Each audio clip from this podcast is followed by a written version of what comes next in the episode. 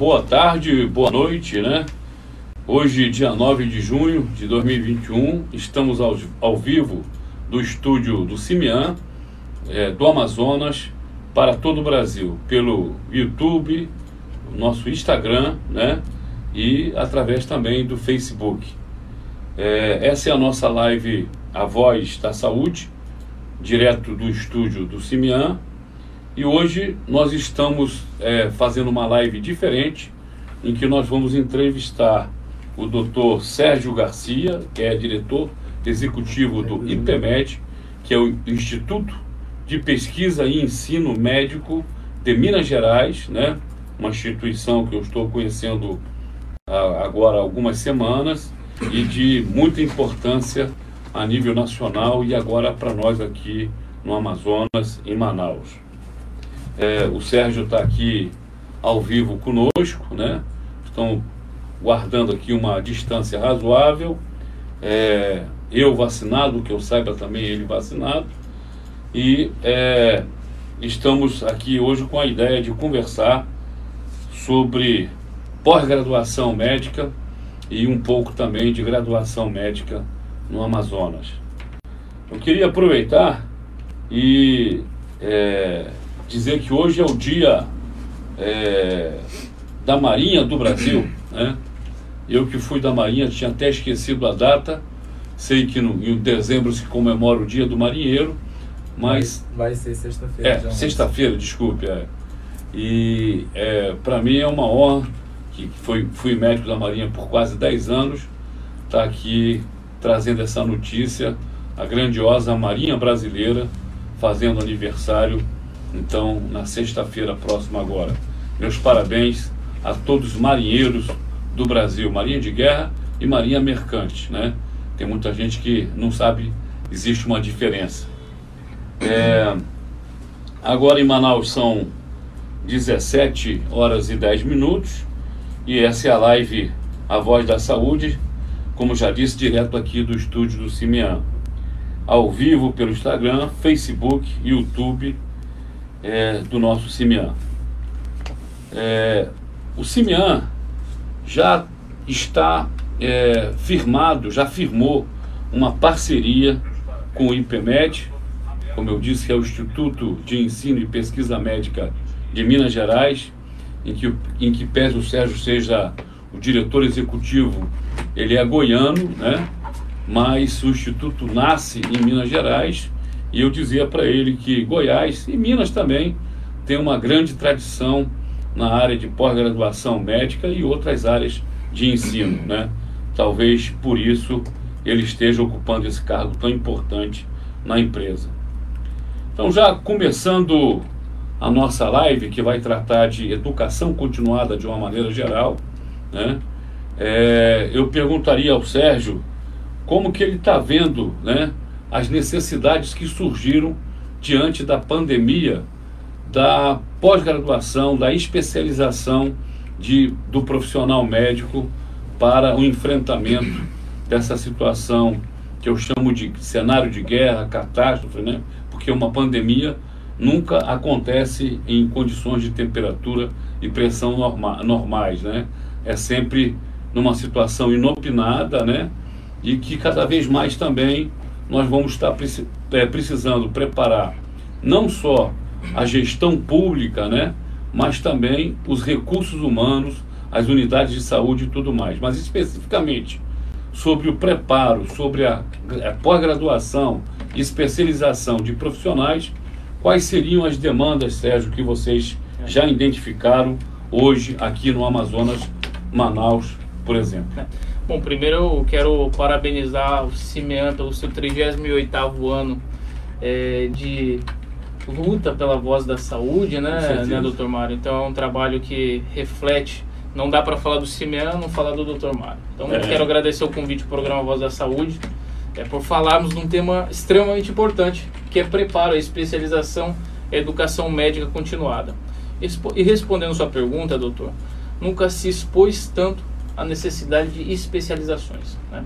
Quando a gente olha e falando um pouco do Amazonas e depois vamos entrar no, no, num programa de expansão e qualidade médica, e olhando hoje os números do Amazonas, nós temos aproximadamente 6 mil médicos. Né?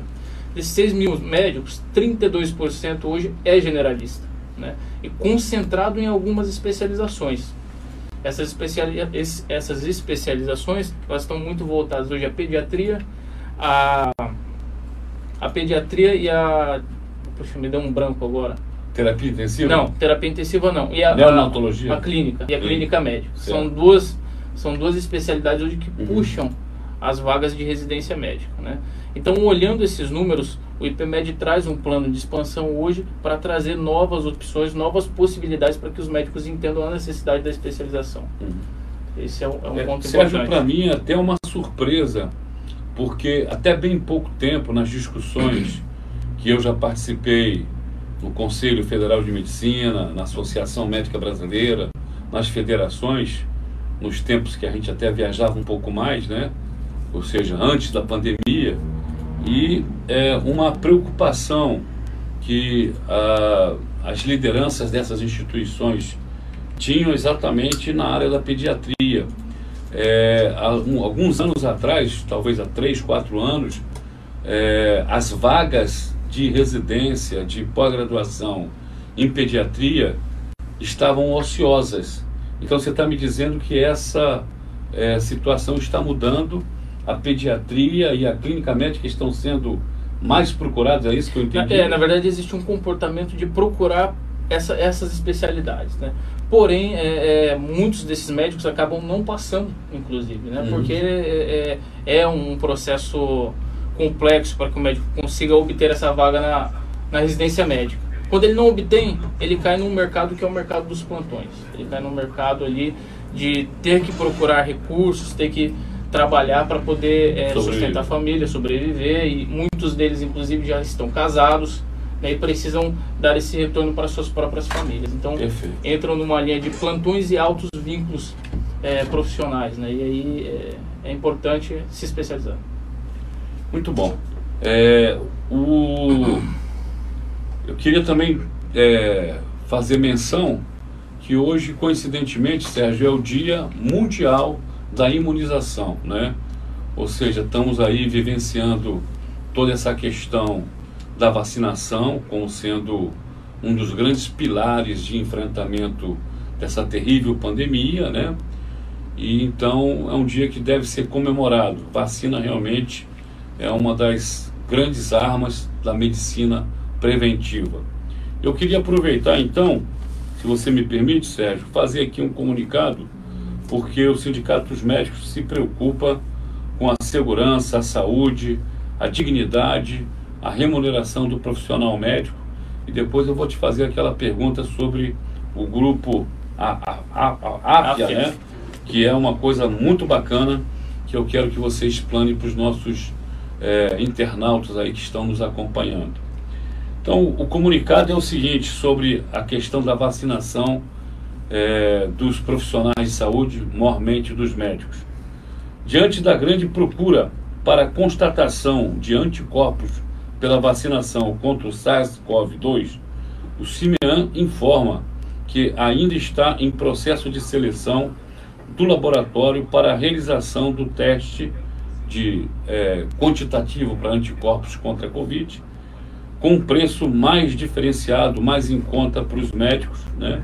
e demais profissionais de saúde que queiram fazer também. A gente vai tentar se consegue essa abertura.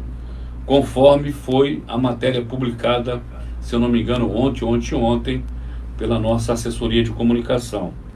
Então, logo a parceria com o laboratório esteja definida, firmada, as tratativas administrativas concluídas, o CIMIAN divulgará o local e data para a realização de forma planejada, né, médico é muito ocupado, plantões e tal, etc., como você falou, para que ele possa colher o seu sangue, ou talvez até vamos ver a possibilidade, viu, Alain, de que é, o laboratório possa ir em alguns locais de trabalho, alguns plantões, e aqueles médicos que desejarem fazer a coleta, talvez trabalhando, ou no seu consultório, ou até na residência, pode ser que a gente consiga isso.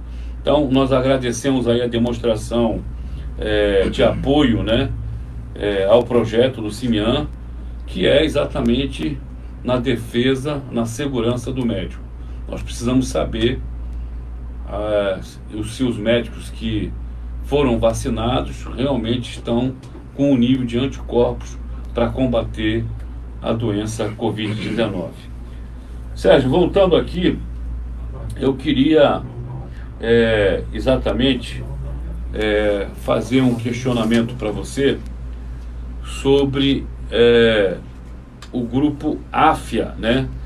que é um grupo que tem, é, dentre as suas é, atividades, um programa que cuida, né, da, se preocupa em apoiar o médico desde a sua graduação, é, durante o seu período profissional e até a sua aposentadoria. Quando você me contou isso, eu fiquei, juntamente com o Alain e com os outros assessores que participam daquela reunião, bastante impressionado, porque eu não conhecia e, em geral, o médico tem uma carreira bastante é, trabalhosa, né? A graduação é longa, a pós-graduação quase tão longa quanto a graduação, e de repente, quando ele vai ver, ele está em plena atividade, e aí com 60, 60 e poucos anos, como eu agora, vai pensar em se aposentar, e ele não tem nada catalogado, ele não tem nada organizado, é. passou a vida lutando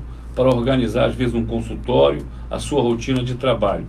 Então, eu acho que essa ideia do grupo AFIA é uma coisa assim inusitada e que cai muito bem aos meus ouvidos. Eu queria que você fizesse uma explanação até um pouco maior, claro. que eu já vi que você responde bem objetivamente, isso é bom, mas nesse quesito eu queria que você desse um cenário bem detalhado de como isso funciona para que a gente possa estar tá vendendo essa possibilidade aos colegas, não só os recém-formados, mas os colegas que estão no transcurso da sua atividade profissional ou até mesmo já próximos de se aposentar. Maravilha. Se me permite dar um passo atrás, é, eu gostaria de iniciar falando um pouco do IPMED, porque o IPMED faz parte do grupo Ou AFIA, né? O IPMED, ele inicia suas operações em, em Belo Horizonte, doutor Mário e espectadores, há 15 anos atrás. Há 15 anos atrás, torna-se uma conceituada instituição de especialização médica, formando mais de 10 mil médicos. Né? Quando a gente fala da AF Educacional, que é um grupo que vem derivado de graduações médicas e com viés muito voltado para a tecnologia, forma-se um conglomerado médico. Né? Então a AFIA, que é uma, um grupo investidor, torna-se AFIA Educacional, detentora hoje da Medcel, que é um preparatório para residência médica. Então, quando a gente fala hoje de preparatório e olhando o mercado, nós somos líderes nesse mercado de, de preparatório, que é o Medcel. Né? Entrando no Medcel, nós temos um produto que é o produto de beira de leito hoje, que é o White Book, e depois nós entramos no iClinic, no iClinic e a pós-graduação médica. Olhando esse todo, nós conseguimos fazer parte hoje do primeiro dia de vida desse aluno, desse ingresso na medicina, até a, a sua aposentadoria. Né? Então, é, fazer parte que, com que o médico consiga fazer a gestão dessa carreira, nós não deixamos de ser, inclusive, um gestor de carreira. Né? Então, olhando isso, o Grupo AFIA hoje, ele é detentor é, de um viés muito forte, de um cunho muito forte de tecnologia, e agora com esse plano de expansão de interiorização no Brasil. E como, é, como falamos de interiorização, né? É, falamos da, de 24 instituições de ensino em graduação médica. Isso contempla hoje o estado do Amazonas e com base na demografia médica. Né? Então, o Amazonas torna-se um hub hoje de, de, de educação médica, por ter do, duas unidades nossas de graduação que não estão operando, e a previsão é 2022, duas instituições de graduação da AFIA, uhum. né? e uma expansão também pelo norte, né, de graduação. Quando olhamos, olhamos também a pós-graduação que vem em paralelo para aumentar, na verdade, o nosso desafio no Brasil. Ele, é, ele é um desafio, é um desafio muito grande, que é buscar aumentar o nível de qualidade do ensino médio, né? Então, falando de pós-graduação, esse plano de expansão ele contempla Manaus. Manaus será um hub para atender norte, então atender o estado do Pará, Roraima, Rondônia e Acre. Fortaleza é um plano de expansão, já, já temos unidade IPMED em Fortaleza, pós-graduação médica. Recife, Vitória no Espírito Santo, Porto Alegre, Porto Alegre é um grande hub médico, também o doutor conhece. É, uma nova unidade, que é a unidade da Golden Cross no Rio de Janeiro. a nossa unidade modelo, que é São Paulo, no bairro dos Jardins ali, e Minas Gerais, que é a matriz. Então, torna-se um, um, um, conglomerado que, que nós podemos dizer hoje que nós temos soluções para a vida inteira desse médico. Né? Então, hoje ele consegue é, estar, tá, estar trazendo tecnologias para sua carreira, estar cada vez complementando mais e melhorando sua qualidade de vida, que é um ponto importante hoje na, na vida desse médico. Né? Então esse nosso viés, ele é um viés muito voltado para alto desempenho. Então quando falamos de pós-graduação médica, é, todo o nosso quadro de docentes é composto por, me, por mestres e doutores, né? porém priorizando os mestres e doutores da região. Então o Amazonas, Manaus em específico, ele recebe essa unidade, é uma unidade, um complexo de 1.700 metros quadrados. Nesses 1.700 metros, doutor Mário, espectadores, nós temos três ambulatórios próprios para as nossas práticas, né? Que a nossa metodologia, a metodologia do IPMED, ela é composta por teórica e prática. Nós chamamos de hands-on. Né? Então o aluno ele sai com uma vivência equiparada a um programa de residência que no futuro ele pode buscar esse título. Né? Então é, é esse, é, o nível de qualidade, o nível de exigência do IPMED junto ao conhecimento ele é bem alto. Então trazendo esse viés e aí com o iClinic, o iClinic hoje é uma solução tecnológica de, de teleconsulta e gestão do seu próprio consultório.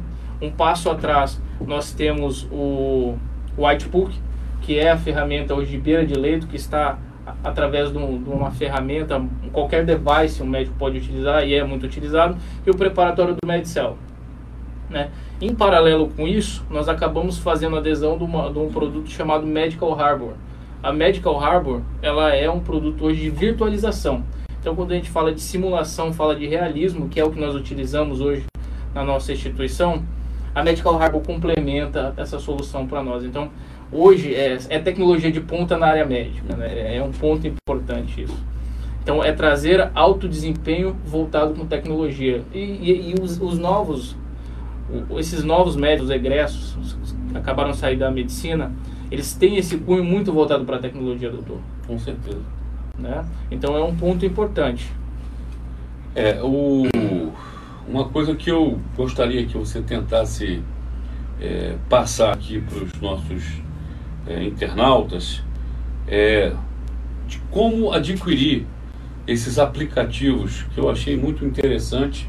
Eu já te falei que eu sou quase semi-analfabeto digital, mas eu procuro tá fazendo live aqui acompanhando a evolução, né? E uma dessas evoluções é essa coisa maravilhosa que é a live.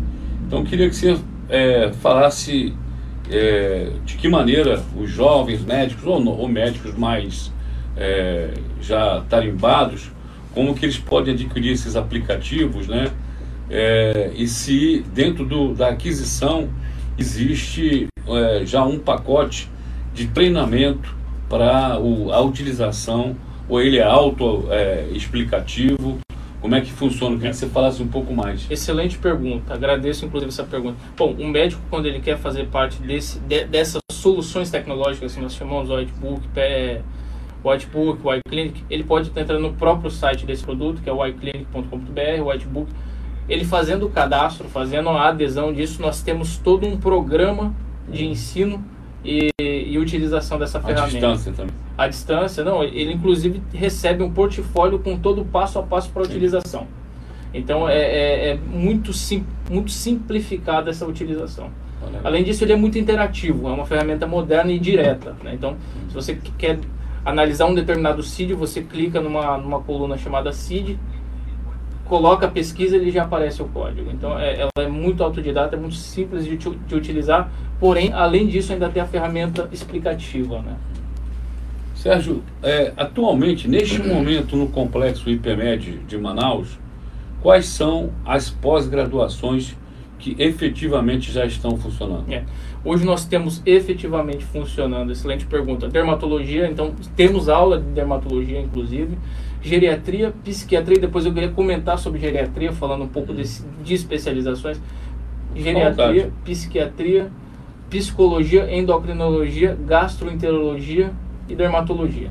Né? É Além disso, né? e aí falando um pouco de, de medicina de emergência, que nós entendemos, eu acho que no Brasil, eu gostaria de falar de Brasil, nunca necessitou tanto de médico intensivista. Né? E hoje nós temos um grande, um grande partner, que é a MIB, que inclusive ministra esses cursos no, no complexo IPMED. Né? Então, é uma vontade nossa, estamos com pré-inscrições abertas para o curso de, de medicina é, intensiva aqui em Manaus. Né? Já são pré-inscrições, depois o Cimea vai deixar o contato para quem tiver interesse. Além disso, iremos trazer mais 16 cursos para, para, o, para Manaus, de especialidades. Se puder colocar já na legenda aí, se o outro colega do IPMED. Depois ele pode pegar com ele. Pegar, ele já pode é. digitar lá o. o Fazemos isso ao vivo aqui com, é com live. o Pablo. Tem, não, é. tem que ser live, tem com que certeza. ser live. E uma coisa também que eu queria é, saber de você, o Sérgio, é como é que está esse planejamento de funcionamento de uma graduação ou duas graduações no interior do Amazonas. Como é que o grupo AFIA, né, eu poderia dizer IPMED AFIA ou AFIA IPMED, né, é. que o, a AFIA é o, é, o, é o conglomerado, vamos Isso. dizer assim, está vendo o desafio de fazer uma faculdade de medicina de qualidade, evidentemente, no interior da Amazônia, ou do Amazonas, melhor dizendo. É, a gente sabe que as condições, Sérgio, de saúde do interior né, e das fronteiras, e você já se comprometeu que vai participar conosco, vai ser um parceiro ativo no, no quarto Congresso Internacional de Saúde do Interior e Fronteiras, que deve ser realizado esse ano, no segundo, na segunda quinzena de novembro, né? com a participação, inclusive, das Forças Armadas. Acredito que no início do mês que vem eu devo ter uma reunião com o comandante do Exército, General Paulo Sérgio, pessoa muito interessada na questão da saúde do interior e das fronteiras da Amazônia como um todo. Nós vamos estar trazendo, inclusive, gente da área médica da Argentina, Bolívia, Venezuela, possivelmente também do Peru e outros países da Latinoamérica é, e, até da, e até da Iberoamérica, como de Portugal, onde temos alguns contatos, e também da Espanha. Né? Então, eu queria que você dissesse como é que está essas tratativas, como é que estão essas tratativas e de que maneira vocês entendem que essa interiorização da graduação e a interiorização dos profissionais médicos, né, pode de alguma forma é, ir ao encontro do grande, da grande bandeira de luta do sindicato, que é a tal carreira médica de Estado que eu já tive a oportunidade de conversar com você. Então, queria que você falasse um pouco sobre isso e cada vez mais colocasse para o Grupo AFIA e para o IPMED esse projeto que a gente já envolveu as Forças Armadas, as entidades médicas a nível nacional, como o Conselho Federal de Medicina, Associação Médica Brasileira, Federação Nacional dos Médicos, Federação, é, é, Federação Médica Brasileira também. É, e agora nós estamos envolvendo o, o, o grupo AFIA e, a, e, e IPMED. Como é que você vê isso tudo aí? É, é, esse é o nosso principal desafio quando falamos de AFIA, né? É, trazer maior qualidade. Mas como é que a gente traz maior qualidade? Essa é a pergunta, né? Bom, o, o, hoje o viés da companhia é muito voltado para a tecnologia e a atratividade. Então, quando a gente fala de docentes, a gente quer trazer esses médicos para a interiorização, esses professores, esses mestres e doutores com qualidade. Então, nós vamos abarcar tecnologia, a expertise que nós temos hoje, já com 24 instituições de graduação médica no Brasil, e esse plano de expansão para o Amazonas não vai ser diferente, é de trazer tecnologia, inovação e um complexo totalmente novo com atratividade para os médicos e para os mestres e doutores. Né? Então esse é o ponto principal. Então a gente não consegue falar hoje de IPMED ou falar de, de qualquer outro produto nosso sem falar de alta qualidade, mesmo porque é uma companhia hoje de capital aberto. Né? Em 2019, meados de 2019, a companhia abriu capital no Nasdaq, na Bolsa de Nova York. Então hoje o doutor inclusive pode ser um investidor da nossa companhia. E por ter esse cuidado não só o cuidado, mas a responsabilidade com a educação médica, que é um fator principal, e além disso a responsabilidade social, isso tem que estar ligado, ligado à qualidade.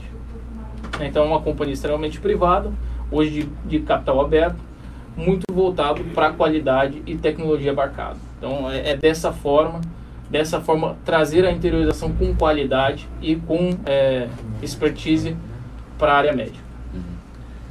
Então, é, diante da sua, sua explanação, Sérgio, eu estou convencido, viu, Alain, que no nosso quarto Congresso Internacional de Saúde do Interior e Fronteiras, né, tendo como subtema a carreira médica de Estado como solução estruturante para a saúde do interior do Amazonas e da Amazônia como um todo, é, e nos locais de baixa demografia médica, né? Que até hoje eu não consegui lembrar o nome do professor, doutor, que é autor do livro Demografia Médica. Não, é, eu também não decorei, mas a gente vai falar é, de demografia médica, se Isso. me permitir. Eu vou, vou pedir desculpa a ele, porque ele é conhecidíssimo no, Tem no movimento o... médico, é, sim, né? Claro. E eu tenho lá o, o livro dele, que na verdade é um, é um apostilão, né? É, e tive a oportunidade de sentar do lado dele num evento no Conselho Federal de Medicina e conversei muito com ele a questão do Amazonas e da Amazônia como um todo. Então eu vejo que nós vamos ter, com certeza, a participação de vocês nesse evento, tendo uma mesa específica, compromisso meu com vocês, a não ser que você não queira, né? É, em que vamos tratar, Alain, de ensino médico na, no Amazonas, na Amazônia, no interior e nas fronteiras. É, eu acho que tudo que a gente desafia é evolução de alguma forma, né? Desafiar no bom sentido, né? Então fica aqui esse desafio, uma mesa redonda, aonde a gente colocaria pessoas como o Dr. Cleinaldo, reitor da UEA, né? Que é médico. Excelente profissional. Professor. Altíssimo capacitado. Altíssima, né? Tenho orgulho de ter sido preceptor dele na residência médica.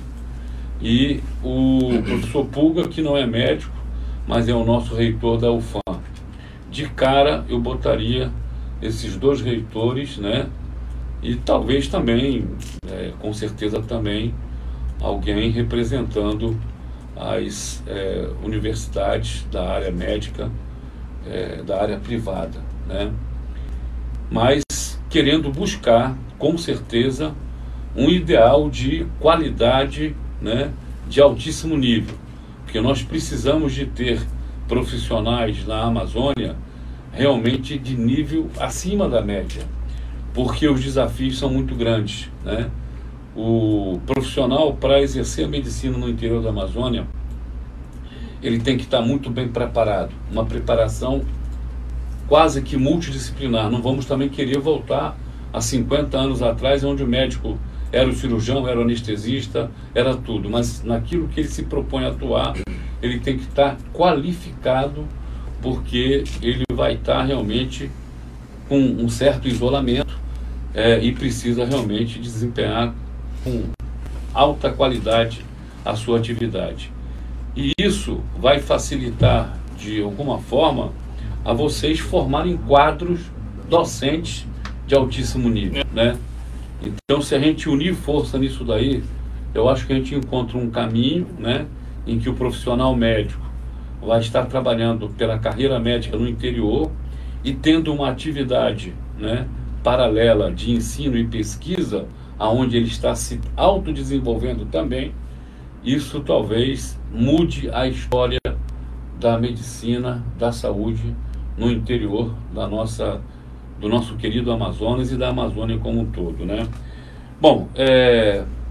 Sérgio, a gente tem uma segunda etapa, não sei se já está na hora, então eu vou pedir para você continuar com a gente, mas eu queria que você fizesse algumas considerações finais, alguma coisa que você acha importante deixar para o nosso público é, de mensagem para que realmente cada vez mais o médico sindicalizado que vai ter um desconto substancial aí na pós-graduação. Existe, existe. Tá? Mais informações. O não né? sindicalizado, evidentemente, se torna sindicalizado e aí vai ter um desconto. desconto né?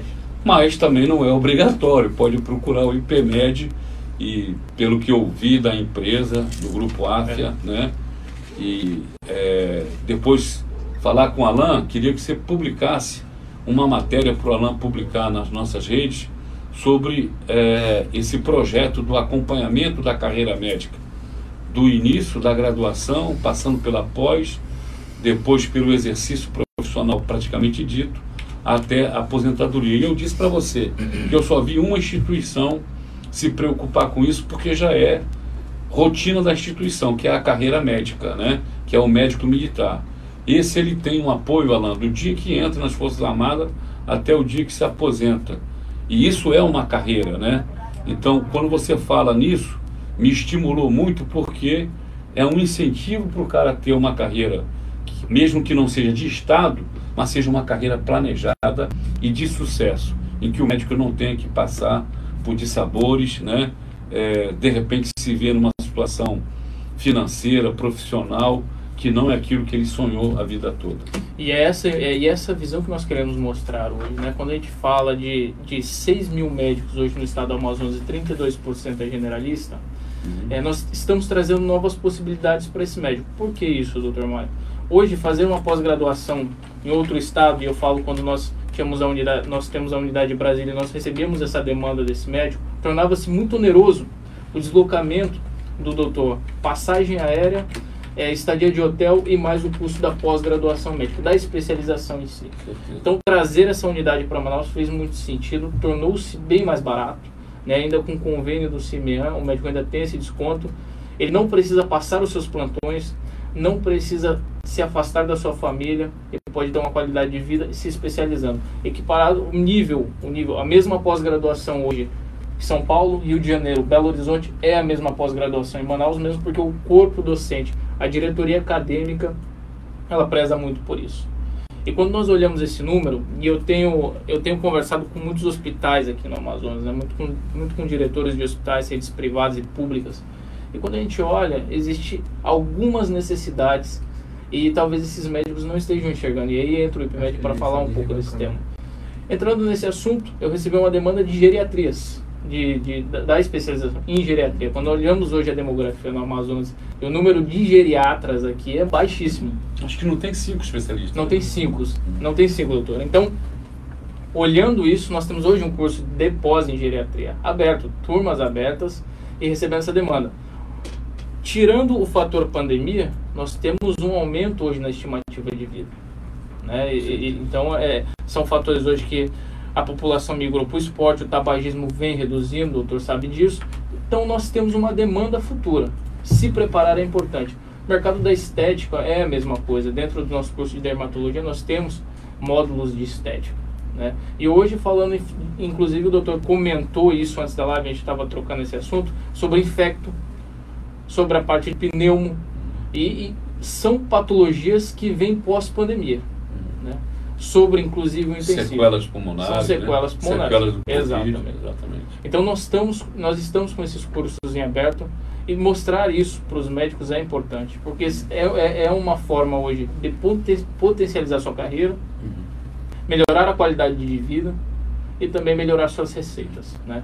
Então é, é um cunho tecnológico, é um cunho com um viés é, à frente hoje da, da, da carreira médica e está trazendo essas possibilidades para o médico para o aluno IPMED. Tá. Eu queria, dentro dessas várias áreas que você citou, Sérgio, é, já estamos aí, Estouramos o nosso tempo? psicólogo, psicólogo é, agora, Cássio, linkado, né? Seja bem-vindo, Cássio, já vamos conversar com você. Tudo bom, Cássio? Seja bem-vindo. Obrigado.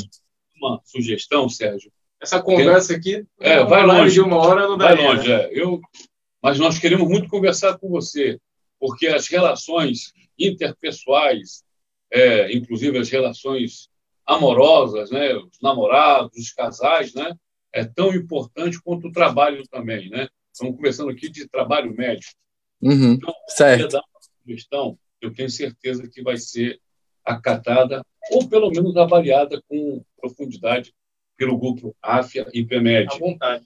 É, eu penso que uma área de pós-graduação carente aqui no Amazonas e no Brasil, chama-se gestão em saúde. Tá? Eu acho que é preciso estimular a colegas médicos a assumirem é, a gestão pública de saúde.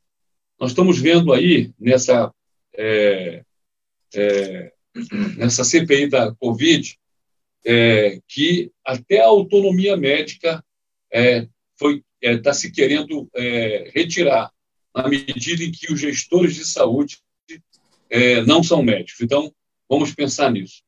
O Sérgio, o Cássio, estou sendo pressionado aqui pelo meu editor-chefe para não estourar o tempo. E aí, é, eu quero, então, já te apresentando como psicólogo especialista em sexualidade, né? É, perguntar a você, já de bate-pronto, como é que estão as relações dos casais, né? Nesses tempos de pandemia.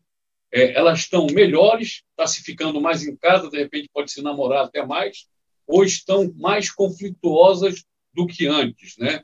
Talvez permanecer hum. muito tempo em casa pode favorecer ao sexo pelo sexo, mas de repente as relações, né, é, de amor, de troca de confidências, de boas relações, acaba virando às vezes até está se dizendo que as agressões às mulheres, que é uma coisa absurda, Sim. né, aumentaram até. Como é que você está vendo tudo isso aí?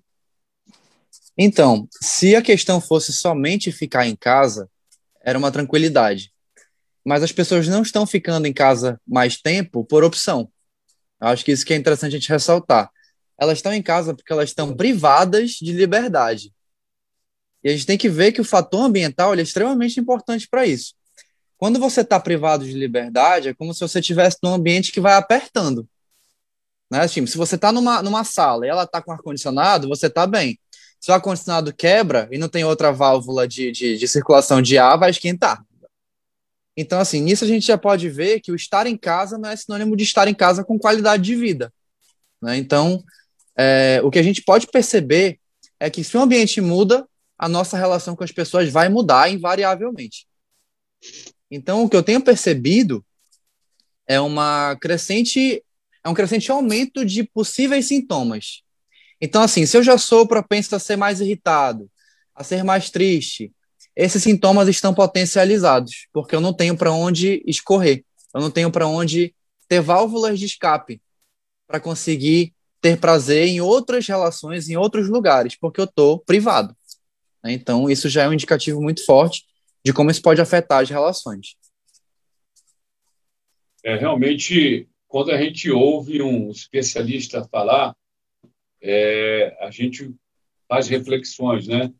Então a gente pensa que realmente ficar em casa, né, deixar de trabalhar ou até trabalhar em home office, possa até trazer uma melhor relação com é, das pessoas, né?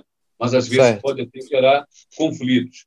E eu não vou detalhar isso daí, até porque não é a minha área, mas eu vejo assim, vejo até é, de uma forma não é, é, cômica, né? mas a gente vê muitas, é, vamos dizer, é, é, representações de, de, comédia, né? em que os casais, conforme vão envelhecendo, a, principalmente a mulher prefere que o, o cara é, o cara se aposenta, né? O, o homem ou a mulher se aposenta e passa a ficar mais em casa. Aí uhum. eu, é melhor ele continuar trabalhando, porque ele em casa só me dá problema, né? Então, seria isso mais ou menos o que possa estar acontecendo durante a pandemia, né? Ou seja, a presença da, ou do homem ou da própria mulher mais permanente em casa, num tempo maior em casa, acaba gerando conflitos, né? E aí, Sérgio, a pergunta que não quer calar. Não tem jeito, essa permanência, até pelas orientações né, é, sanitárias, né, de que se deva evitar aglomeração, permanecer mais em casa. Né? O homem já não está indo tanto para o bar beber e tal, né? sem querer estimular o uso de, de bebida alcoólica, dependência química. Né? Mas como é que enfrenta isso? Qual é a orientação para os casais melhor conviverem nesse, nesses tempos de pandemia, onde a necessidade de permanecer em casa acaba sendo meio que forçada, conforme você disse aí? É, o que eu acho que é interessante nesse momento é as pessoas se pensarem, né? Tem que ver o perfil de cada pessoa. Tem pessoas que precisam ter outros espaços de interação para se sentirem bem. Tem gente que não faz questão disso, que gosta de ficar em casa, que é muito caseiro. não vê amigos, não vê família. Então a gente tem que dar uma, uma olhada em cada perfil.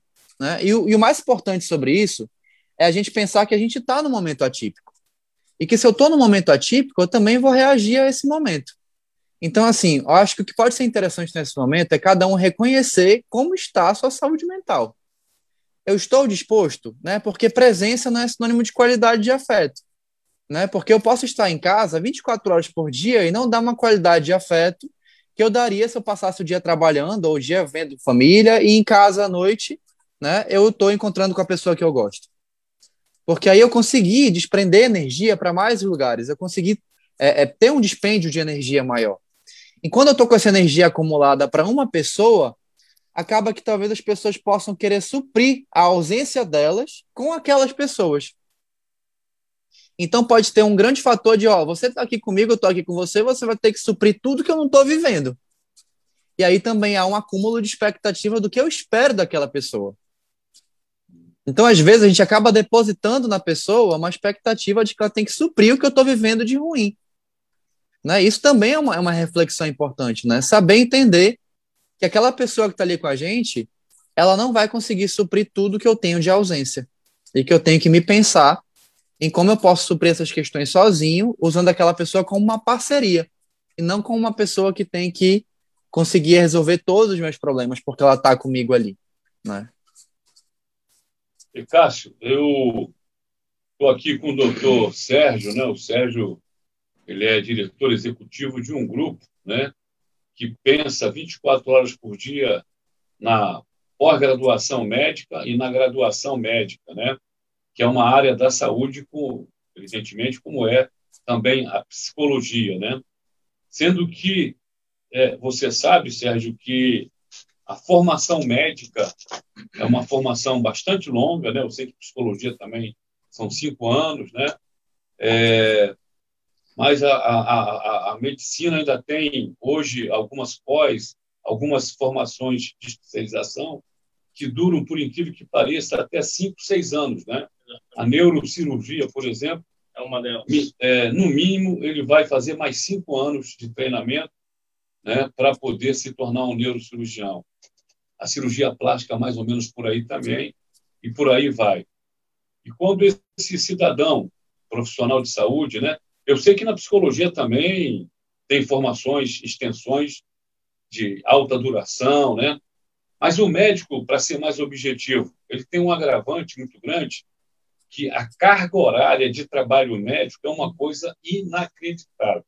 Uhum. Ela gira aqui no Amazonas em torno de 80 a 92 horas Perfeito. semanais. Né? Excelente né? número. Esse é um número mesmo. E aqui é, são é. nove vínculos de trabalho. É, por aí. É. Então, é, não há como, meu caro psicólogo, é, o camarada, né, o profissional, trabalhando uma carga dessa é, de trabalho, é, não entrar em fadiga e não ter é, situações como burnout e Sim. outras síndromes mais aí, que você com certeza conhece mais do que eu. E diante disso, né, como é que a gente pode tentar melhorar a qualidade de vida do profissional médico e médica, né? Que tem é, a médica, então, é, eu digo que são verdadeiras heroínas, que tem que ainda dar em casa atenção aos filhos, ao marido e, enfim, dar conta de tripla, quádrupla jornada de trabalho, né? É. É, eu queria te ouvir talvez a solução fosse realmente, eu como sindicalista digo que precisaríamos ter uma melhor remuneração, né, para dar menos plantão, para trabalhar menos horas e ter uma qualidade de vida melhor, né? Mas enquanto isso não acontece, o que você sugeriria? O que que um profissional que trabalha essa carga horária toda deve tentar fazer para uhum. tentar é, ser uma pessoa melhor, do ponto de vista consigo mesmo e com aqueles que o cercam, né? E até mesmo os seus pacientes, que a gente tem que é, sempre tentar dar o melhor, independente do que a gente está vivenciando no, no, nosso íntimo, nas nossas relações é, familiares e tudo mais. Então, você trouxe algumas questões que eu queria até pontuar aqui, que foram as três questões que eu identifiquei como é, objeto de, de, de, de, discussão, que podem ser interessantes. E eu gostaria de falar, é, de começar por essa sua última fala, que foi em relação à jornada né, maior da mulher. E a gente começa a pensar sobre isso, né? Que quando a gente coloca as mulheres em lugar de heroínas, a gente, de certa forma, naturaliza uma atenção que deveria ser dividida entre homens e mulheres. Né? Porque quando a gente fala que as mulheres têm que dar conta da jornada de trabalho, dos filhos e da casa, é como se isso naturalmente já fosse um papel delas. E justamente a gente tem que combater já isso. Já traduz uma posição machista? Estruturalmente machista, com certeza. Porque isso é uma, é uma questão que a gente tem que trazer para um, um, olhar de estrutura também. É. Né? De como é que está essa divisão, por exemplo, do currículo da medicina para tratar de questões psicossociais. A medicina nas estruturas acadêmicas está lidando com leituras sociais, de gênero, raciais, tem tido um estudo voltado para a classe, então assim, é pensar que também essa questão de base, ela não existe muito. Então assim, gestão em saúde, já que é uma área da pós-graduação, eu acho que pode ser interessante a gente abrir cada vez mais espaço para discussões psicossociais, porque a gente ainda vê um discurso na medicina muito voltado para o biologicismo e esquecendo muito mais dessa questão de como eu me posiciono perante a sociedade. Né? Então, eu acho que isso, para pontuar, é interessante. O segundo ponto é essa questão de, por exemplo, eu atendo muitos médicos, eu tenho pacientes médicos que às vezes é, é como se eles se jogassem dentro de um poço né, e eles não enxergassem um mundo além daquela vivência, daquela carga horária de trabalho. Então, assim, eu pego muitos plantões, eu faço residência, eu faço especializações, e eu acabo, é, às vezes, recorrendo a algumas drogas para conseguir viver em momentos de descontração um tipo de euforia que me dê esse, esse, esse lugar de, de anestesia geral. Né? Então, assim, eu conheço muitos médicos, né? tenho amigos médicos, atendo médicos, e eu vejo que tem sido quase unânime entre os que eu conheço chegar no final de semana e usar álcool em excesso, drogas em excesso, para tipo, ter um, um momento assim de ruptura. Então a gente vê que os médicos estão adoecidos. A categoria médica está adoecida. Né? E, e isso a gente pode estender para os workaholics, né?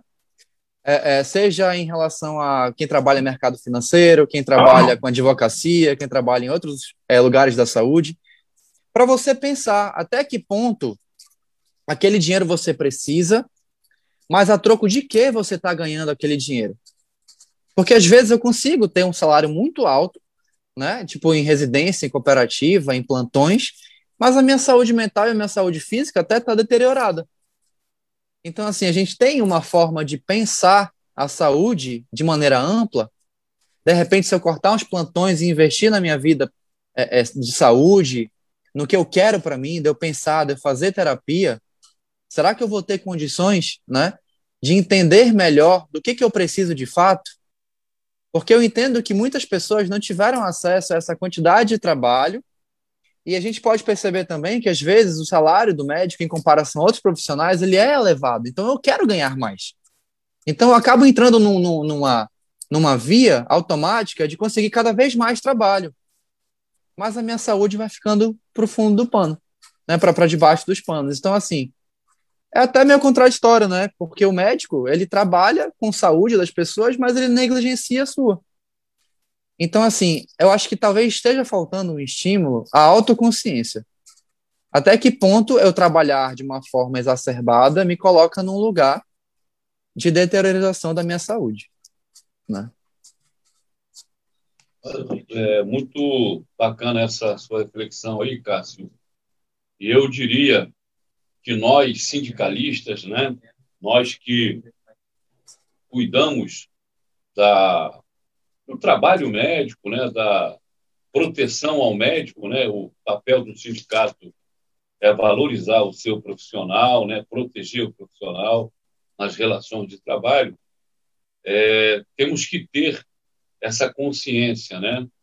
E há algum tempo eu venho tentando colocar isso para os colegas, principalmente com o surgimento há 25, 30 anos das cooperativas, então cooperativas médicas e agora empresas médicas, de que esse quantitativo de plantões que nós damos é realmente assustador.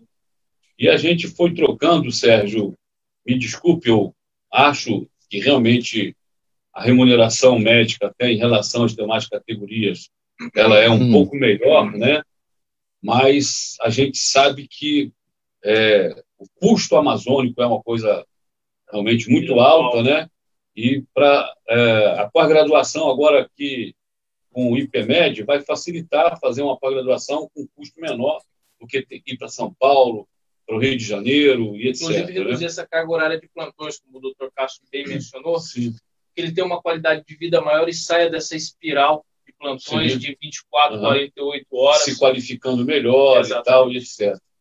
Então, a gente vai tomar essa sua reflexão última aí, a primeira também, é, de alguma forma, empiricamente, eu já vinha, nós já vimos aqui propondo isso, né? Então, é, é algo, que, é, algo que pode ser interessante para tudo isso, já que vocês estão organizando pós, eu acho é, fantástico esse trabalho, é talvez estipular matérias no currículo que sejam base, né, que discutam essas questões. É, de saúde é mental do trabalho, de saúde mental do trabalhador, de trabalho interdisciplinar, dessa troca, né, que os médicos podem fazer, porque cada vez mais eu vejo é, médicos exaltando o trabalho de psicólogos, né, tipo, porque não há esse, essa parte da psicologia dentro da saúde interdisciplinar, dentro da graduação. É muito difícil isso ser abordado. E cada vez mais a gente tem que focar nessa saúde voltada para um lado mais humanizado, né? Porque, por incrível que pareça, isso fica um pouco de lado. Então, uhum. quanto mais a gente humanizar os currículos, mais a gente consegue preparar o médico para ser cidadão também e conseguir se enxergar. Com certeza. Eu, eu acho que essa sua colocação também é importantíssima e vai fazer a gente fazer uma reflexão aqui e talvez até no Congresso também fazer uma discussão, isso em paralela, que a graduação e a pós-graduação médica tem que dar uma atenção a questões psicoemocionais do, do, do pós-graduando, né? para que ele possa ser um profissional melhor, sem dúvida nenhuma. Né? A psicopedagogia, é, enfim, são áreas que precisam estar caminhando junto com o Exatamente.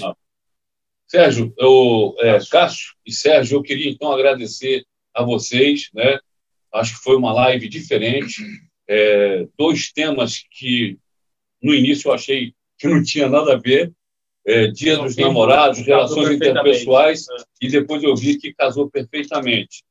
E no dia 12, né? Isso aí é o meu editor-chefe, Alain Chaves, que inventa umas coisas Excelente, que no final dá certo. Excelente. É, então, queria desejar o dia 12 aí para todos, né, e todas, né, é, um, um, um, feliz dia dos namorados, que a gente possa estar fazendo essa reflexão é, de estar junto, de fazer bem ao outro, né, é, que cada vez mais o amor prevaleça nas relações, né, e que as pessoas que, que estejam passando algum problema possam conversar, é, fazer as DRs, né, com calma, Exato. com sem é necessário. Sem, é sem violência, né, de forma civilizada, para que a gente possa ter dias melhores. É, a, nós temos que evoluir nas relações humanas e não evoluir.